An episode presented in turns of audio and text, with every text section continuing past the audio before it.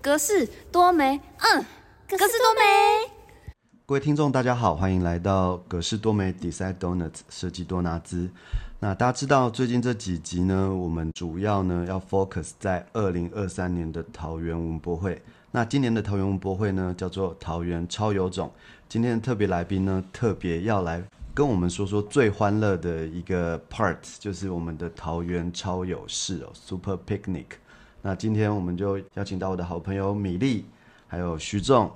啊，请他们先跟大家打声招呼。哎，大家好，我是米粒。打给贺，我是徐仲。啊，大家知道米粒是多年来的好朋友，他是视觉设计师、画家。那最近也开始要准备很多出版这个活动，我们可以说他是一个作家哦。那呃，这几年来，他其实大大小小在台湾举办了呃非常多的市集跟有趣的活动。那我们等等呢？就来问问看，他这一次针对桃园超有事给我们什么样子的规划？那徐仲老师呢？他是一个呃美食家，也是一个饮食文化啊具有非常深厚功力底蕴的达人哦。那我们等等请他来跟我们聊聊哦，关于桃园这个五彩缤纷哦，种族融合，然后各胜擅长的这些。饮食在他的文化经验里面有什么样子的的想法？被你讲成这样，很不好意思呢。那首先我们来问一下米粒哦，全台湾现在大大小小的市集这么多嘛？那我们这一次的题目 focus 在桃园，你知道就是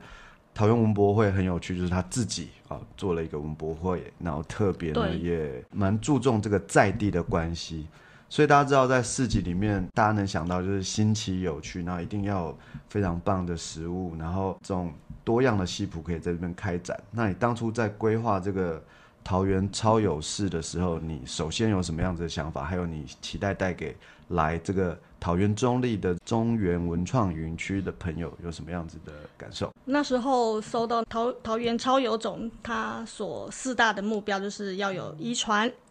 然后要有多样性，然后要有重组，还有还要突变。那其实我们对桃园本来是没有那么熟悉的，然后当然接到这个消息之后，就开始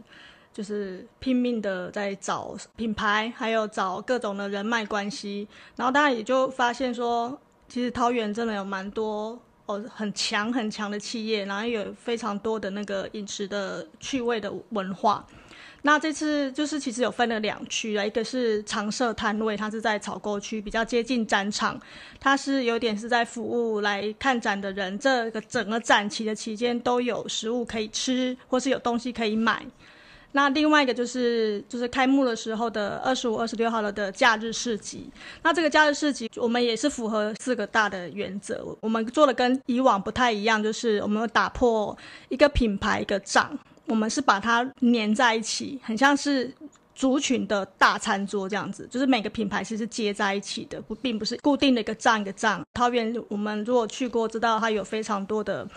自然的文化，所以我们的那个设计也是偏向比较是野营的感觉哦。然后各个族群的食物放大家的餐桌面前，然后让大家来去做选购，所以这个可能跟以前做的那个市集有一点点稍微不一样的的方向。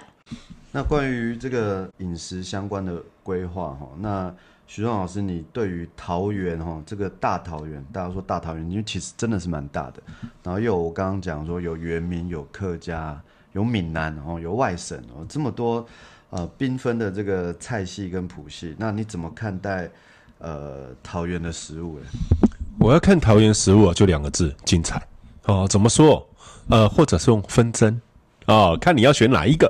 呃，对桃园，我最早的认知是一个问题，就是中立人是不是桃园人？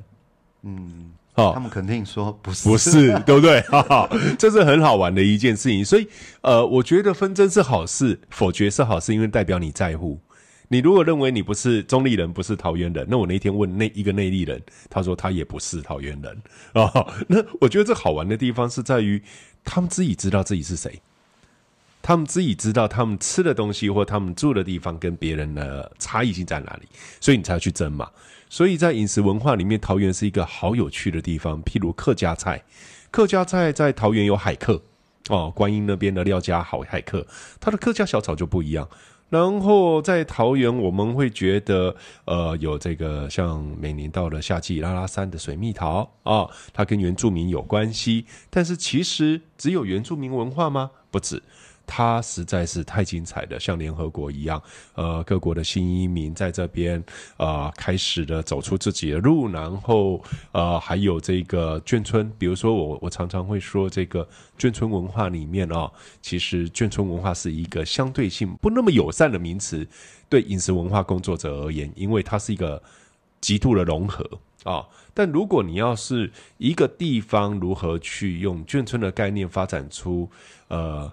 已经有台湾概念的中国菜肴，我觉得就是桃园它的豌豆粉啊，它的云南的饮食文化哦，在这个龙岗新村这边呢，它其实不同的地方的米干，你要怎么去吃，你要怎么去品尝所谓纯米的滋味，所谓豌豆粉的滋味，在对我而言，桃园其实是一个感情很复杂的地方，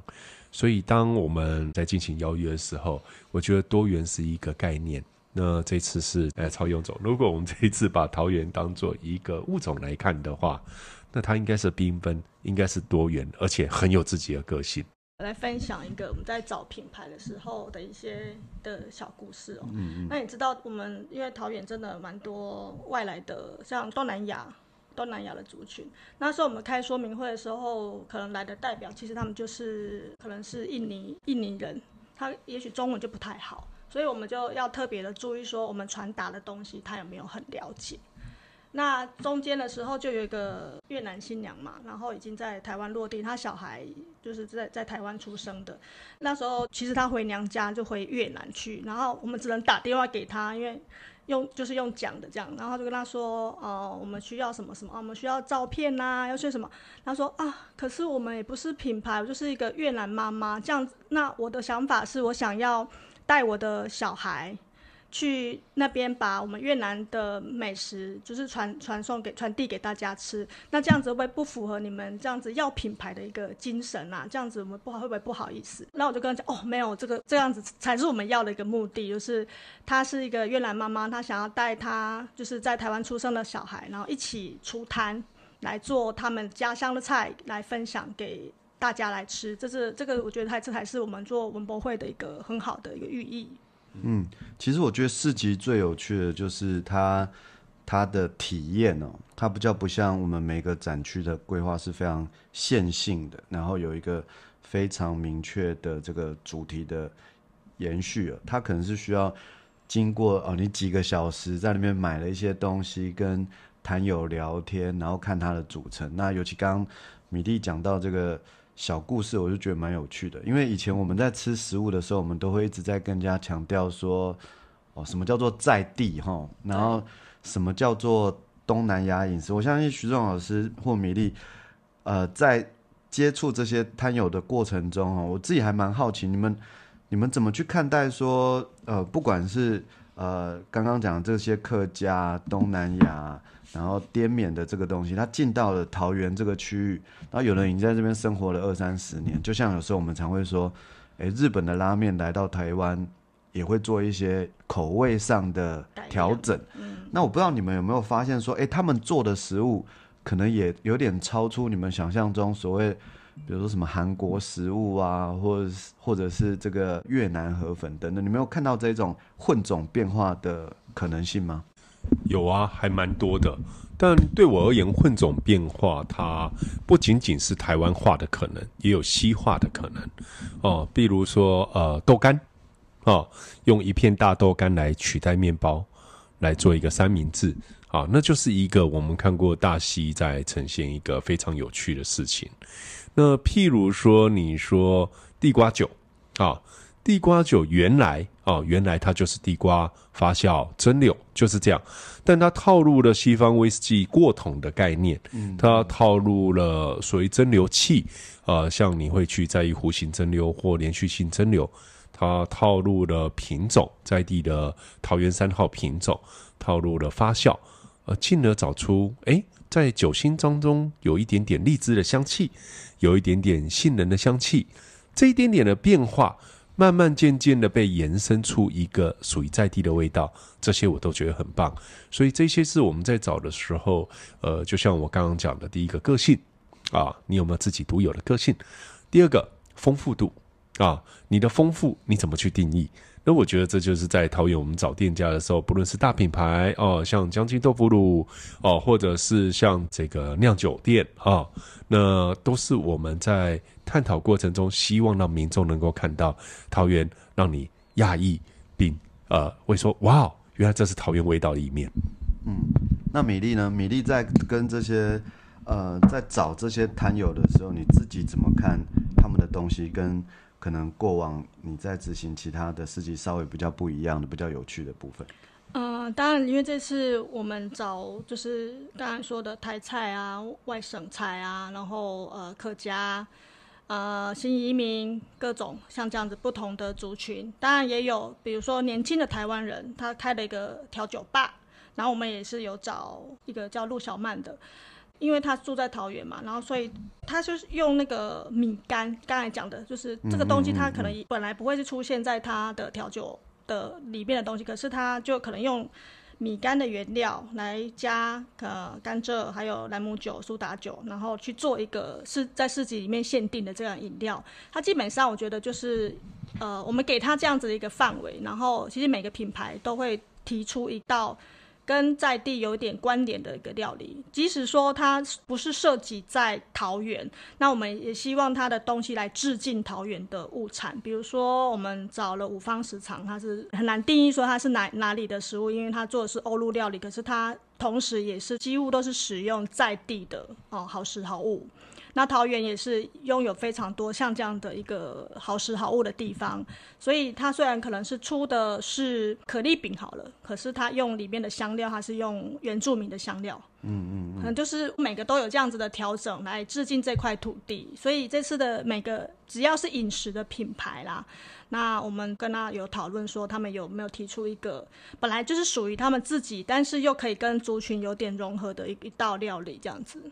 帮各位听众复习一下，我们在这个二零二三年的这个桃园文博会，在十月二十五号到十二月十号之间会举办。那刚刚米粒这边有特别告诉大家，呃，大家如果呃消息灵通的话，十一月二十五号跟二十六号是推荐大家一定要亲自前往，因为到时候你可能就来到了一个美食的联合国。那刚刚徐仲老师介绍的这些，呃，不管是这个比较有趣的这个风味酒的这个变形，或米粒刚刚提到的这一种，呃，我们来致敬当地食物的这些摊位，到时候都会倾巢而出，在这个呃中原文化园区的三角公园里面，我们有非常啊、多样的这个谱系的开展哦。那除了二十五号跟二十六号，其实常态性的呢，在这个草沟区啊，就是我们这个中间有一个景观的草沟区，它过往是拿来做运输用的一个历史遗迹。那现在非常有趣，就是也会有所谓的这个驻点的这个市集。那美丽这边可以稍微跟我们介绍一下，我们每天都可以看到的这些摊位，他们大概会是一个什么样子的组成？呃，刚刚有提到，其实桃园应该是有蛮多食品的观光工厂都会设计在桃园，可能它运输啊，还有它腹地的的取得比较大，所以我们这次有找观光工厂级的，像是呃呃郭元义糕饼的博物馆，然后 Coffee In。像这个都算是蛮大型的，然后相机，相机其实呃，可能有很多人不是很清楚，可是它其实是一个在制作那个海鲜的罐头是非常厉害的一个品牌。然后大头目的店，它是搜罗在桃园的原住民的物产。嗯嗯嗯，对，然后恒气之酒，它刚刚徐总有提到，它其实是做那个呃地瓜酒很有名，非常有名。但是呢，它我们也不是只有让它只出地瓜酒，它还是有做地瓜的调酒啊。然后我们啊还有兼卖地瓜的香肠，地瓜的烤香肠，地瓜酒的烤香肠。哇，这个听了好特别。对，然后呢，我们哎还找了一个非常有名的，专门在做呃食品的顾问的的一个企划公司是之外，那因为本来就涉及在桃园哦，然后他这是为了他们旗下的品牌也有的那种米其林绿星的。然后，所以他为了这个市集，他也会集合他所认识的很厉害的 chef 来做，他叫肮脏的牛肉汤。他是用，就听起来就蛮有趣的，就是比较新潮一点的。它是用原住民的香料，然后加外省的那个沙子去做的一个套餐。那这个就蛮符合桃园的，很有趣的。然后比如说缅甸茶叶酱茶泡饭。像这样子有趣的一一些饮食，刚才都讲是食物，我们其实也有找一定比例，就是在马村，在马村本来就已经发展很久，这也是非常就是桃园一直在培植的一些新创，他们可能都是从。啊，返家，然后在那边可能在地落地，然后再做一些手作、手创，然后做一些文创的事业的。然后我们也邀集了，可能市集也有，然后在草沟区也有。我们也希望让大家去看到这些年轻人的一些创作的生命力，都在这个草沟区里面这样子。嗯，这次的文博会的体验，绝对是给准备要来的民众一个满满的的一个行囊。你除了可以看展之外呢，你可以借由这个体验。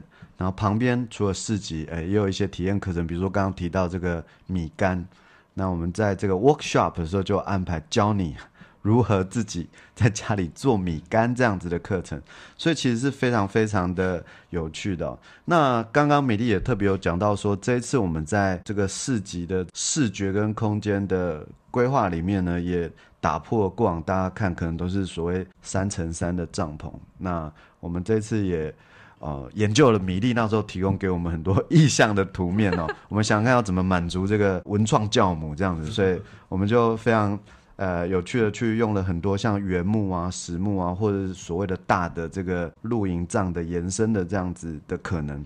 那最有趣的是在草沟区啊，草沟区它也不是一个所谓的摊位。排排站的这集散地，它其实结合了我们这一次的中原营区哦，中原文创园区里面非常重要这个地景。那我们在上面搭设了非常棒的，像是温室棚架一样的一一个天棚。那吴淑元老师呢，他也来到呃这个草沟区，然后做了一个长草风景的一个地景，所以大家到时候会有点像在一个有桃园的植物谱系这样子的。感官体验中，然后又可以享受到桃园多样性的饮食哦，或者是一些关于呃一般民众都能接触到的这些呃消费性的魅力。那我们这一次的规划里面呢，其实我偷偷看到米一跟徐忠一开始简报里面有一个像桃花一样的图案哦。那你们一开始针对桃花跟桃园，然后还有你们。后来规划是基基植于你们对桃园的某个味觉上的印象吗？还是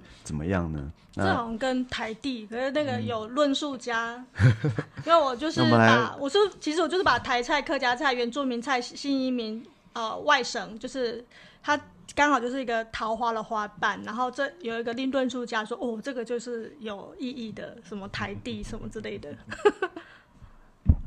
我来讲好了，呃，因为。我觉得市集哦，对我而言，我喜欢市集是来参加的人，除了东西很好吃之外，哦，那很好玩，你有所获得之外，我也希望透过市集的设计，包含它的摆放、它的艺术、它的美感，在背后能够再探索一点点有趣的事情。那至于这“有趣”这两个字，每一个人定义不一样。当时我在看桃园的时候，我第一件事情就想：哎呀，桃园三结义呀！哦，对不对？哦，你知道这种梗很无聊、很老，但是你就想为什么叫桃园？那你就开始上去查，哎，发觉还真的跟桃花有关。好像我是高雄人嘛，人家看到我就说：“哎，打狗人，对不对？”好，那你就想为什么你要打狗？好，你开始去追寻。我觉得住在一个地方的人，先去了解你这个地方的地名的意义。啊，那我发觉哎，真的跟桃花有关。接下来就好奇去查桃花。那我们就会看桃花有几个品种啊，有什么啊？然后接下来，如果我们说饮食文化哈，对一个地方的变迁，通常有三个变数，嗯，一个是地理环境，一个是族群的组成，第三第三个是在地的物产，嗯嗯嗯，这三个变数会组成饮食文化嘛？啊，所以当我在看这个地理环境的时候，就发觉，哎，桃园有台地耶，刚好有五个台地，那桃花刚好有五瓣。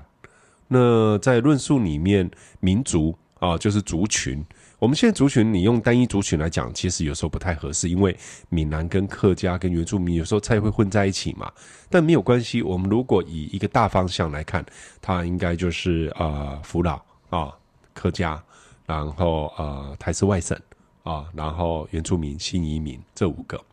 那你觉得 give me five，好像都是五五五五五的概念。那当这些概念如果透过四级来呈现，会不会很有趣？就是我们在思考，你在桃园是桃花，然后呃茂盛的地方，然后有什么东西都是五个五个五个，然后到后来你就觉得不对，不要这么具象，要让它柔一点，轻松一点。那时候你就会思考说，诶，那如果当时我跟米粒在聊的时候，他有很多很棒的想法，那我在听完听到后来，我说，诶，如果底下的你的椅子，就是大家在吃的椅子是散落的话，那要不要把它当做桃园是千堂？哦，就是很多的池塘的概念，一个一个池塘密布。因为这一些东西，呃，我在研究饮食文化的时候，我们刚刚说从地理环境，它有五个大台地，它有很多的小池塘，那这就碧塘，对，它就引起这个所谓湿气的差异性。对我而言，桃园其实是很棒的莲藕产地。大园那边真的是很棒的莲藕产地，它有很多的好的莲子、莲藕，然后它同时也是很棒的稻米产地哦。那尤其桃园三号这支品种是很多客家族群超爱的，因为它带着微微芋头香之外，它也有很漂亮的脚感。好，那对我而言，桃园这个物产，当我在去大溪去呃市场里面。去吃这个号称百年的油饭，去逛这个市场，每一个摊上哦，有的无名的这个阿妈的摊推一个卤肉出来哦，在那个呃市场中央那边，我们也会呃去龙潭去拜访我认为很棒的农场啊，还有桃园是很棒的蔬菜集散地哦，像巴德那个地方蔬菜专业区哦，我们常常要找一些特殊的品种，都会到那边去，所以。在不断的呃一次又一次在桃园旅游的过程之中，我会发觉很多人对桃园，身为桃园人是自傲的，是骄傲的。可是如果你问他说去具体描述什么是桃园的时候，他又很困惑，因为他他在乎，就像我刚刚一开始在讲中立人不认为自己是桃园一样，他在意的地方相对的比较于自己家乡的感觉。啊，就是在于自己活动范围是比较相对狭隘的，所以当我们做一个市集的时候，我就问米粒说，我们能不能用一些布景和一些概念来呼吁大家看多一点、看大一点？我们其实是不同族群组成的，这个地方其实有五个很棒的台地，它的名字曾经有一个美丽的传说啊，这是一个很有趣的市集，这是我的想法。我延续一下刚才那个米食达人哈说。的那个米啊，那我们刚好我们也是找了一个很会做柜的品牌哦，叫双口旅文化厨房。然后它其实就是在台闽客族群的一个很像三合院这样子的一个地方，然后就在做柜，然后吹柜，就是卖柜给大家吃。他用的是桃园的三号米。然后他就说，这三号米啊，很像那个有酵母散发的像花开的味道。然后对，那也蛮期待，因为他专门在市集里面提供花柜。花贵，花贵，金价机花贵哦。哇，对 对，大家来试试看。这像这样子举例，其实蛮多的，就是很挖掘在地的东西。比如说面包啊，有个岐山面包，它是从野上这边哦，桃园是很有名的野上师傅，是大家都知道是那个五宝村的恩师。然后他是五宝村的恩师，恩师野上。那野上他要推荐了他一个徒弟哦，然后是岐山面包。他就用呃在地的小农的蜂蜜去做面包，那因为在桃园的那个一定是生态非常的好，才会有蜂蜜嘛。应该说台湾的面包界哈，呃，它的地位的提升，呃，就是也上呃志宽师傅，因为他的称号各位可以去 Google 一下，他曾经被号称为秒杀面包，是采取楼大那楼道那个秒杀的意味。那这是因为他当时做的面包非常好吃，然后导致于他开店平均五分钟就卖完，然后凌晨四点大家在外面排队要买他面包，这是真的。然后野上太太有一次打电话给我是说，能不能叫我想办法跟媒体讲不要再来了，哦，因为对，所以他就派他徒弟来了。哎对，对啊，所以是很很棒的一个地方，所以他的教出来徒弟能够被他承认的功力都很棒。嗯然后我当然就是当然借这个机会，我们都多多宣传嘛哈。那桃园还有一个非常厉害的餐饮，叫做享宾宾集团，还有台湾最贵最贵的 buffet 然后也最平价 buffet 都是超级有名的。八十六楼那一个就是对，那我他他旗旗下他旗下真的蛮多品牌，他这次就是因为他这子公司众多啦，就是他是桃园最大的餐饮集团，所以他一次就我们是因为刚才我们讲说我们是那种融合餐桌嘛，那他我我我实在是要做的东西太多了，所以我们给他两个品牌来做呃想想冰珍珠跟想在家，然后所以我们可以吃到那种就是台式的炒米粉，然后阿嬷的挂包，然后又可以吃到有点可有点有点那个外省的那个牛肉馅饼跟干拌面，就是可能就有一种完全不同的 style 这样子。可以聊的东西真的太多了，因为这次市集里面，比如说呃，米一刚刚在讲陆小曼啊，那调酒也是在地非常厉害的啊，哦，然后我觉得桃园其实呃在行销点上，很多人不知道它其实是非常具有这个光环度的，像我刚刚在说台湾面包的起家。野上先出名，再有吴宝春，他培育很多徒弟，比如说像复兴航空，哦，复兴空厨，对他他他现在有一个呃肉大人的品牌，啊，他这次出的是真的是空厨，哦，真的用空厨，真的是用空哦、厨。然后我就说，其实，在疫情的时候啊，特别怀念一种东西，叫做飞机飞机的飞机上的奶油面包。啊但是我上网去买，你知道吗？因为太不太久不能出国，就好怀念在飞机上那个热热的那个奶油面包。那家里有打扮成那个 机舱机舱感那我真的去买那种东西耶，就是就是飞机上的奶油面包，然后就是弄热热，然后告那个奶油，我就觉得好好吃哦。所以他们这次真的 真的，它的那个招牌特色商品叫做航空奶油餐包，大家也可以带回家享受，感觉你在飞机上的那个餐包的感觉。但是它有调整过的是比较没那么硬，一定是比较好吃的。哦，听完之后，我觉得要赶快请我同事把我那两天的导览都先换一下时间哦。讲到好吃这一件事哈，那我想格子啊，我想问你啊，都是我们两个在讲，嗯嗯嗯，你有没有你觉得最值得推荐的品牌？会不会是自自费的感觉？没有，我都是抱抱着一种哎，刘姥姥逛大观园你别这么讲，我们们看你脸说我们一直在流口水，你对食物是有追求的，哦因为这些追求都担任多届的五百盘啊，各种那种对啊美食的评审，对美食是有独到的见地。没有，你知道我咖啡，你知道为什么我们最喜欢这个去市集吗？市集就是 always 会给我们一些惊喜，这样子。所以其实我觉得市集基本上是一个这个，现在好像变成一个展览的胜利方程式。我反过来反而是要问一下米粒，刚做完新北，再做桃园，到底你觉得一个好玩的市集跟这些安排，是不是真的要跟大家平常就能去的店呐、或者是我们平常就能吃到的啊，网络上可以预约的，要有点差别，才可以把这个市集的高度跟期待感这个塑造出来。这样，其实当然每个市集，我第一次跟格子合作的时候，他是从身体创造。那时候我们就是方向就是啊，我们就在找一些得过世界冠军的品牌。那就是每一次可能的主题不一样。然后我刚刚他讲过新北，新北的时候我又刷新了一些我一些想法，因为新北它的那个量体比较大。然后我们那时候就找一些，我觉得可能五年前跟五年后完全不同，就是社群的力量。其实有一些小品牌，它不见得是你耳熟能详，比如说哦，五宝村面包啊，陈耀旭面包啊，像这种很大，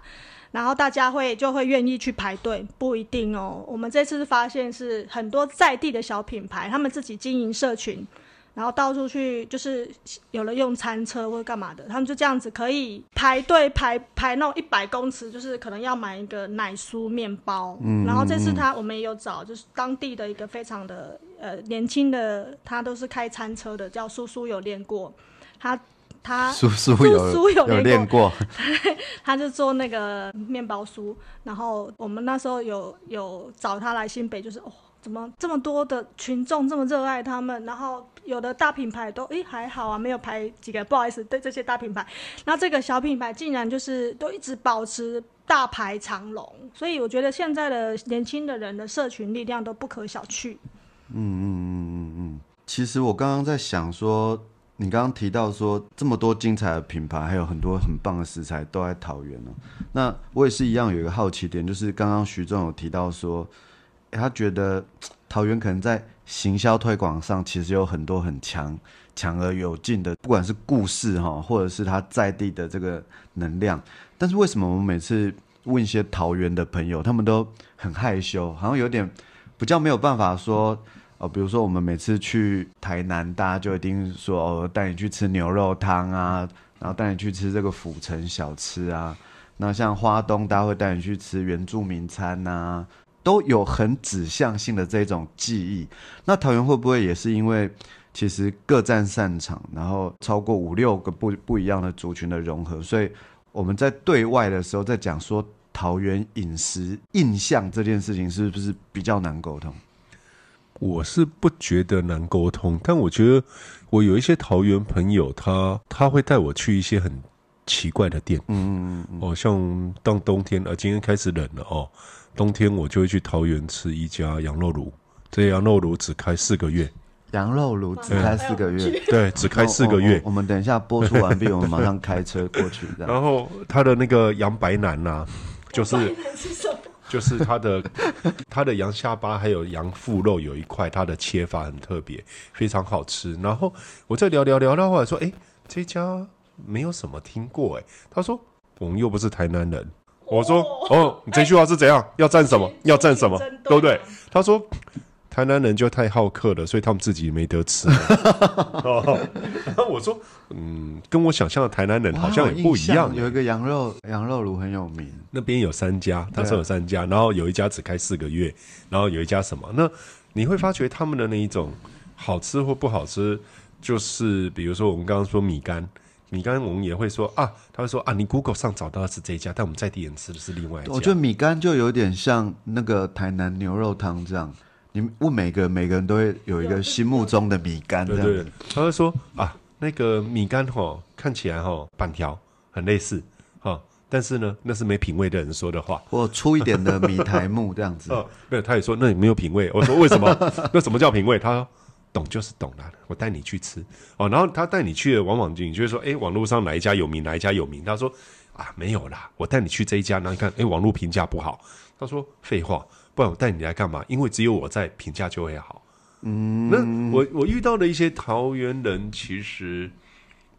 他们对于食物这件事情有自己的见解。那呃，当然也像可是你刚刚说的，或许是他们比较多的融合，但有时候我会发觉他们相对性北部而言呢、在台北而言，他们相对性害羞了一点，我是这样觉得。对啊，其实因为这一次做这个桃园文博会的关系，所以其实我们常常要做很多的田野调查嘛。像我就发现，其实他们的那个地方小吃的地域性是变化非常剧烈的。比如说，如果各位有在桃园这个铁玫瑰的音乐展演场地活动过的话，你就知道其实四周围有非常多越南的小吃。嗯，然后尤其是他们很有名有越南面包面包这个，然后每一家做的味道都不都不一样。那其实只隔两三百公尺而已，你就会发现有很多小小的这个聚落群落。然后又像我，比如说我在做桃园的内陆水文的填调的时候，那就会比较下这个巴林啊、复兴乡一带，你的确就可以吃到蛮多呃有趣的所谓的风味餐。所以我觉得它在那个交通移动的过程中，其实桃园真的比我们想象中很大大，大非常多，非常大哦，真的很大。对，而且有有很多隐藏版的东西，比如说刚刚米粒特别有跟大家介绍到 Coffee In 的品牌进来嘛，在这边也可以跟大家介绍一下，在桃园的工厂或我们所谓的观光工厂也好，或是物料厂啊、它的终端也许都不是大家看到的，比如说这个咖啡，它可能提供了台湾这个商业豆，或者是所谓的呃这个便利商店的咖啡在桃园经手的每每四杯就至少有一杯。那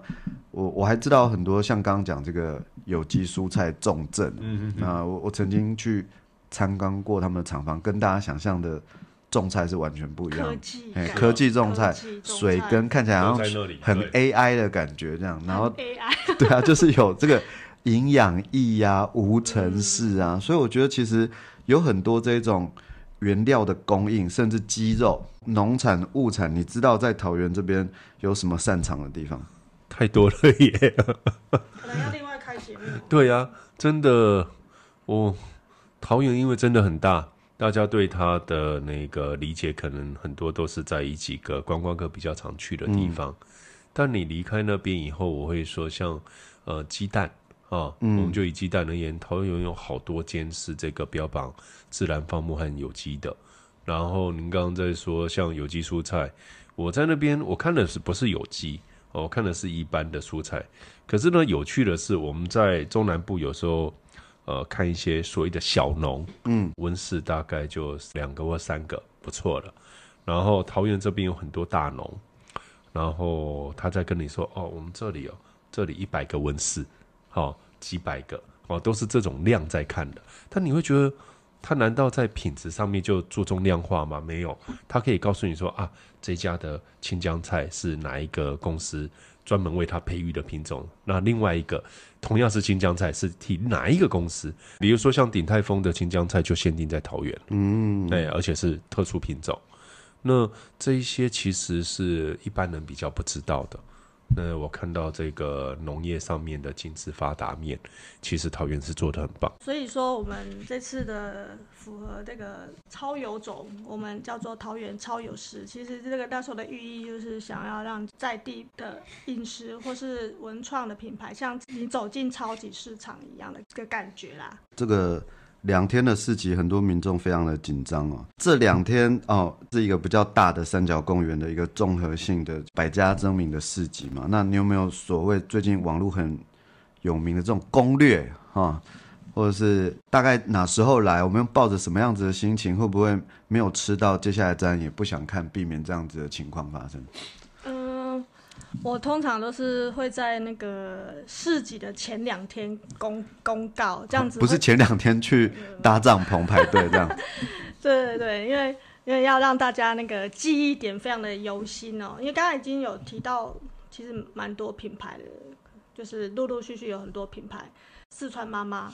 她也也算是新著名啊，她也是从四川来了，把把她四川的那个香料带过来，然后去做出呃卤味，所以它的特色可能是叫做干锅莲藕，像这种东西我们平常就很少吃。干锅莲藕啊，对，像我们这种东西就很少吃。其实我有我们有很多品牌，因为他们就是就是刚才说的新著名，比如说印尼可能是什么巴东牛肉很有名，嗯，然后我们可以在就是在这个市集吃到印尼有名的巴东牛肉饭。然后我先都讲比较新著名，因为我们可能天龙人的观点就是比较比较少接触，我觉得会比较有趣的。可是我觉得，所以我觉得可以先去尝试一些你可能从来没有吃过的一些新著名的一些食物。法式越南面包，因为大家都知道，因为越南是被法国殖民过，所以它有这样子的一个很传统的美食。然后每一家可能每一家做的都有点口味不一样，我们也来尝尝看，像越来越好味他所做的那个呃越式的越南面包是什么样的感觉？这样子。那再帮大家总结一下，我们来请米粒公布一下我们这一次这个关于市集的时间点。好，我们有分草沟的常设品牌，然后每天都有的。那这个是跟着展览的时间，所以是十点就有了，然后一直到晚间的七点，这个是呃草沟居每天都会有的。平日去也会有饮食的提供，或是有东西可以买。十一月二十五到十二月十号，十点到晚上七点是草沟区常设品牌。那假日市集的话是第一周，十一月二十五到二十六，近中午的十一点到晚间的六点，所以呢，刚好就是吃午餐跟晚餐，所以大家把握这个时机。对，可以大家把把那一天的行程想象成一早先去吃个 brunch 啊，到两三点二再吃个下午茶啊，最后离开园区的时候再带个伴手礼，我相信是一个非常非常精彩的攻略的的的攻略啊！各位听众听到了刚刚的米粒跟徐仲老师啊讲了这么多关于精彩的这个文博会的这个市集哦，Super Picnic 桃园超有事，相信大家一定不止会来一次，会来两次、三次、二刷、三刷，你可以吃到哦不一样的，你可以玩到不一样的东西。哎，米粒。哎欢迎大家来桃园超有事，但别忘了，最重要还是要去看呃呃格式精心策划了两年的策展。哦，这是非常多的朋友参与，大家一定要来玩。好，那我可以讲的比较顺一点，来欢迎大家一起来桃园超有事，然后不要忘了到格斯那边去看一下他精心策划的两年特展。好，谢谢大家，那跟大家说个再见，好，再见，大家好，大家再见喽，拜拜。拜拜。